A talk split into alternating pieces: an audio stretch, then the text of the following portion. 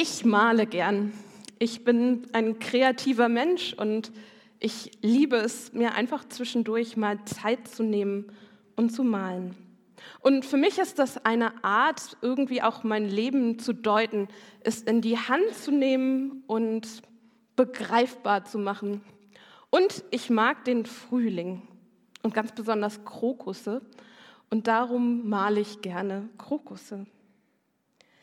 Das steht für mich für Lebensfreude. Im Frühling erwacht alles neu und man kann sogar manchmal Farbtupfer zwischen dem Schnee entdecken, habe ich gestern festgestellt.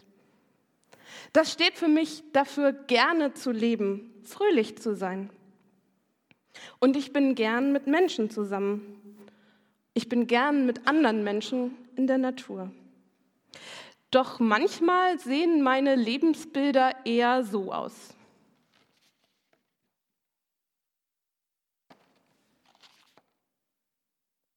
Es ist das gleiche Bild, aber die Farben sind irgendwie verlaufen und matschig und grau.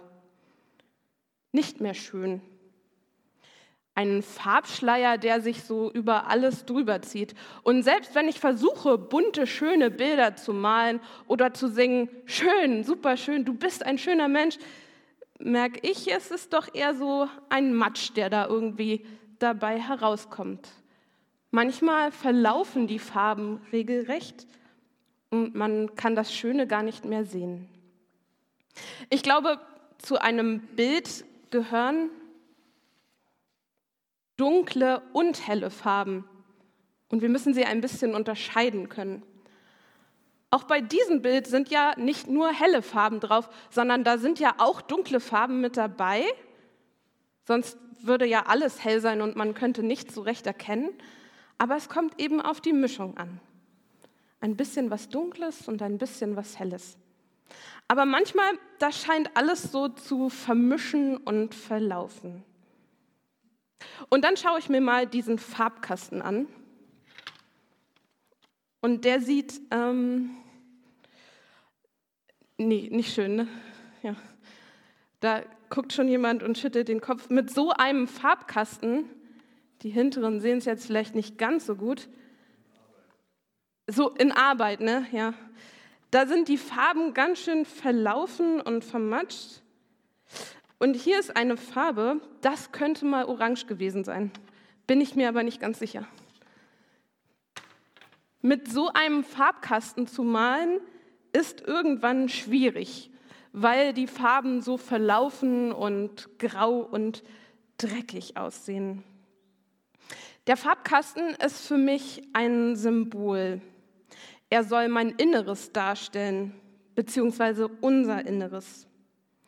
Und manchmal ist es so, da ist was in uns durcheinander gekommen, in Unordnung gebracht, ebenso matschige Farben. Und eigentlich wäre es mal gut, mal wieder so richtig aufzuräumen, zu putzen und sauber zu machen.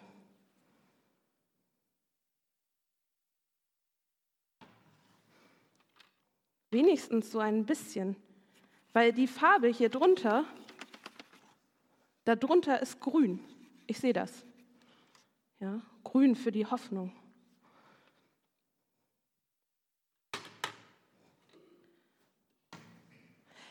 In unserem Leben, in unserem persönlichen inneren Farbkasten gibt es ganz verschiedene Farben. Das ist einmal Rot. Rot steht natürlich für die Liebe und für die Wärme die ich anderen gegenüberbringe, aber auch ja die Selbstliebe, also dass ich mich selber lieben kann. Denn wenn ich mich gerade selber nicht lieben kann, wird es auch schwierig, andere zu lieben. Gleich daneben im Farbkasten sehe ich Orange. Und Orange steht für Energie, für Lebenskraft, für Freude, für Feuer, für das, was mich antreibt in meinem Leben. Und das ist ja auch mit der Liebe und der Wärme verbunden. Weiter geht es mit Blau. Blau erinnert mich an Meer, Weite. Blau steht für Ruhe, Gelassenheit, für Frieden vielleicht, für Freunde, mit denen ich Zeit verbringe, Familie, so dass ich mal durchatmen kann. Doch auch an diesem Frieden fehlt es uns manchmal. Und wenn ich mir den Farbkasten anschaue, dann sehe ich hier zwar Blautöne, aber auch ganz schön viel Grau dazwischen. Und irgendwie scheint das manchmal verdeckt zu sein. Wir fangen an, uns zu streiten. Und wir sehen in unserer Welt viel Streit. Viel, was uns auseinanderbringt, was uns auseinandertreibt. Grün habe ich schon erwähnt. Grün steht für die Hoffnung. Grün, das erinnert an die Natur, für alles, was wächst und neu wird, für die vielen kleinen Sprosse und Knospen, die wir sehen können. Aber auch wenn man sich so heute die Natur anschaut, da kann man ja wieder Gutes und Schlechtes sehen, nämlich da, wo wir die Natur nicht so behandeln, wie wir sie behandeln sollten, wo wir viel sehen, was die Natur verschmutzt. Und da merke ich, da ist auch meine Hoffnung irgendwie verschütt gegangen, irgendwie grau geworden, wie unter einem Schleier. All die bunten Farben, es wäre so schön, sie wieder hervorzuholen und zum Leuchten zu bringen. Ich habe einen Psalm herausgesucht, der davon handelt, wie ein Mensch das bekennt und vor Gott bringt, was ihm gerade das Herz schwer macht, was ihm diesen Farbkasten so grau hat werden lassen. Ich lese Psalm 32. Solange ich meine Schuld verschwieg, wurde ich von Krankheit zerfressen. Den ganzen Tag habe ich nur gestöhnt. Tag und Nacht lastete deine Hand auf mir. Da verging mir aller Lebensmut. Ich verlor jede Kraft, wie unter stechender Sonnenglut. Dann endlich bekannte ich dir meine Sünde. Meine Schuld verschwieg ich nicht länger vor dir. Ich sagte, ich will dem Herrn alle meine Vergehen bekennen. Das sind ganz schön extreme Verse.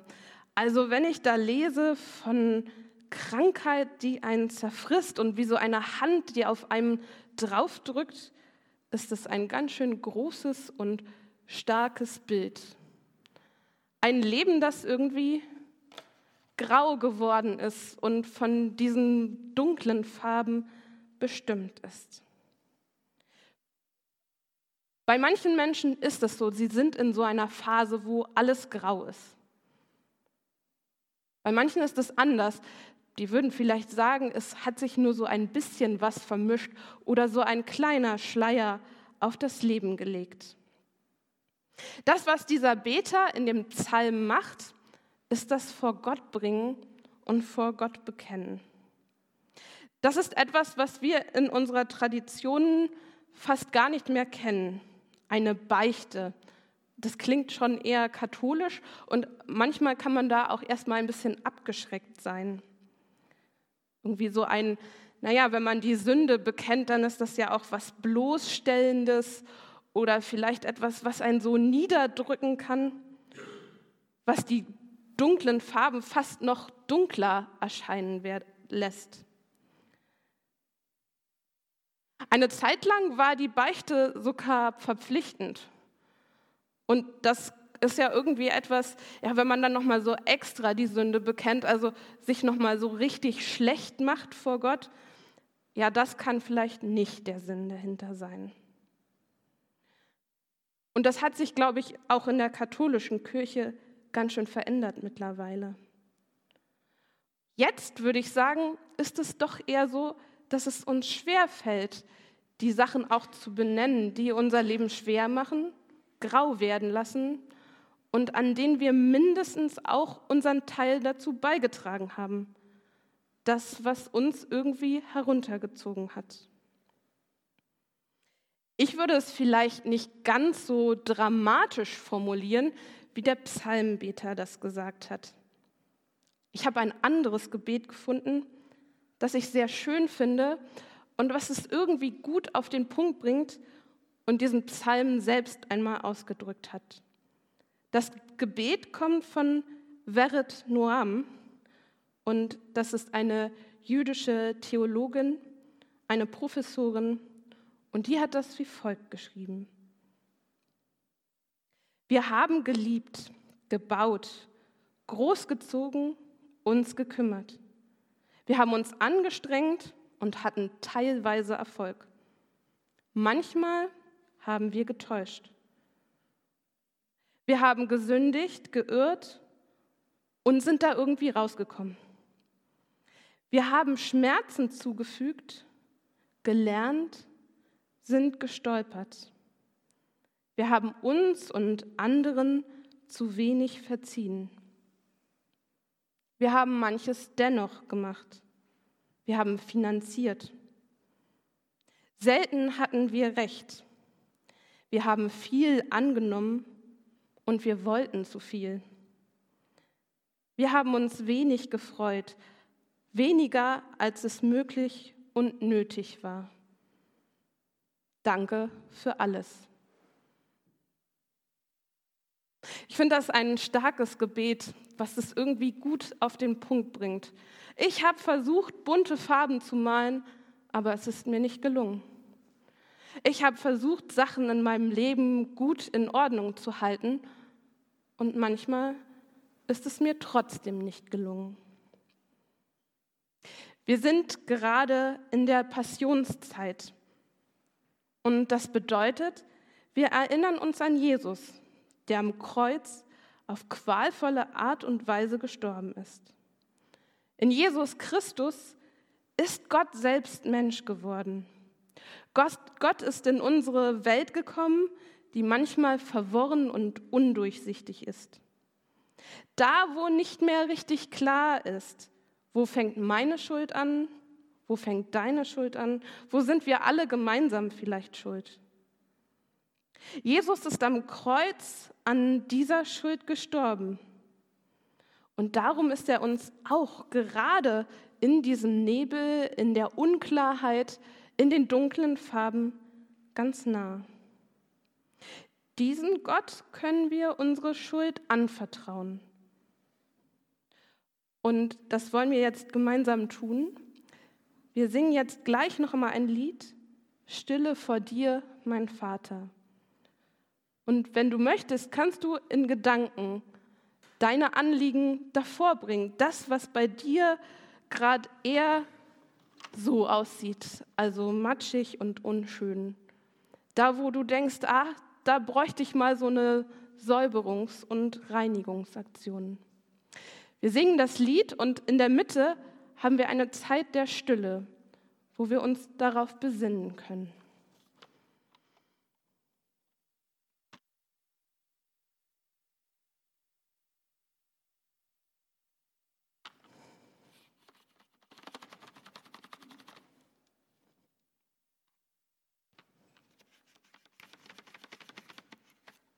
Ja, wird langsam besser. Oh. Das kommt wieder zurück an seinen Platz.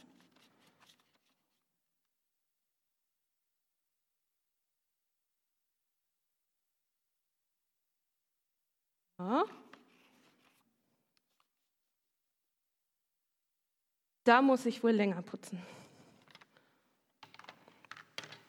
Aber ein paar Farben sind schon schöner geworden.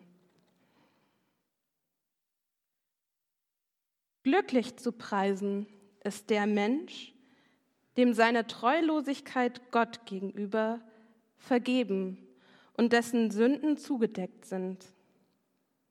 Ja, der ist wahrhaftig glücklich zu nennen, dem der Herr die Schuld vergeben hat und nicht anrechnet und der durch und durch aufrichtig ist. Solange ich meine Schuld verschwieg, wurde ich von Krankheit zerfressen. Den ganzen Tag habe ich mich nur, habe ich nur gestöhnt. Tag und Nacht lastete deine Hand auf mir. Da verging mir aller Lebensmut. Ich verlor jede Kraft, wie, ein Stechen, wie in stechender Sonnenglut. Dann endlich bekannte ich dir meine Sünde. Meine Schuld verstieg ich nicht länger vor dir. Ich sagte, ich will dem Herrn all mein Vergehen bekennen. Und du, ja, du befreist mich von der Last meiner Sünde. Darum soll jeder, der dir treu ist, zu dir beten, solange du dich finden lässt. Und er darf erleben, selbst wenn die Not ihn bedrängt wie eine gewaltige Flut, sie wird ihm nicht schaden können.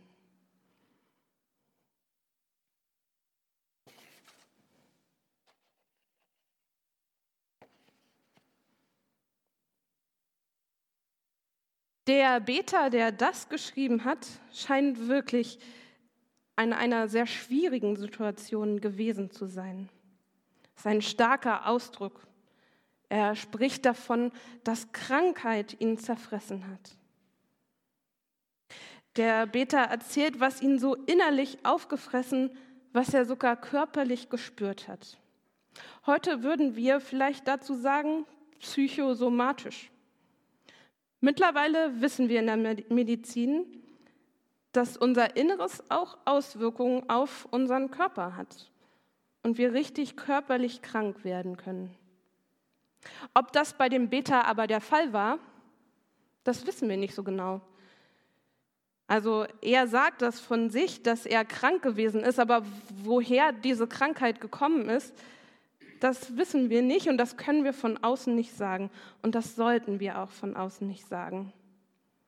Wir können niemandem sagen, du bist körperlich krank, weil du gesündigt hast. Das wäre wirklich verfehlt. Aber der Beter selber hat ja gesagt, mich hat das innerlich kaputt gemacht. Der hat das zugegeben und hat dafür Worte gefunden. Und manchmal können wir für sowas gar keine Worte finden. Und dann ist es gut, solche Worte gerade in dunklen Zeiten auch mitbeten zu können.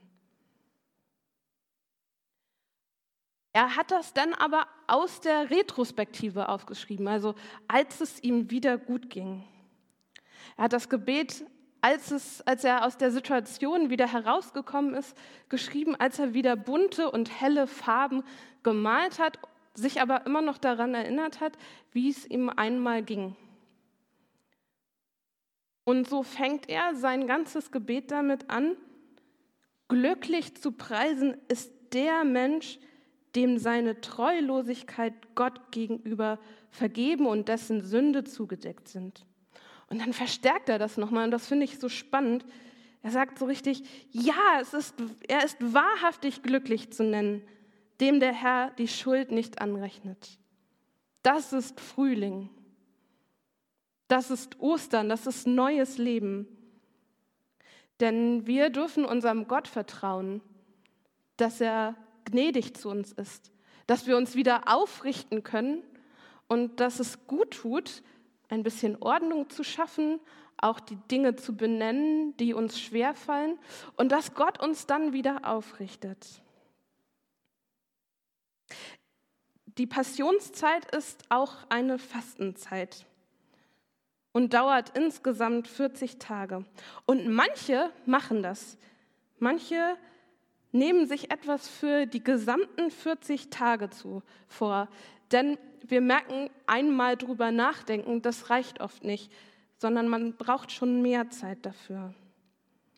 Dass man sich so über einen längeren Zeitraum etwas vornimmt, dass man sagt, ja, also vielleicht erstmal hier die blaue Farbe, die sieht gerade noch nicht so schön aus, dann die grüne Farbe und später die rote Farbe. Also, dass man sich Stück für Stück die Sachen so vornimmt und nicht alles auf einmal machen muss.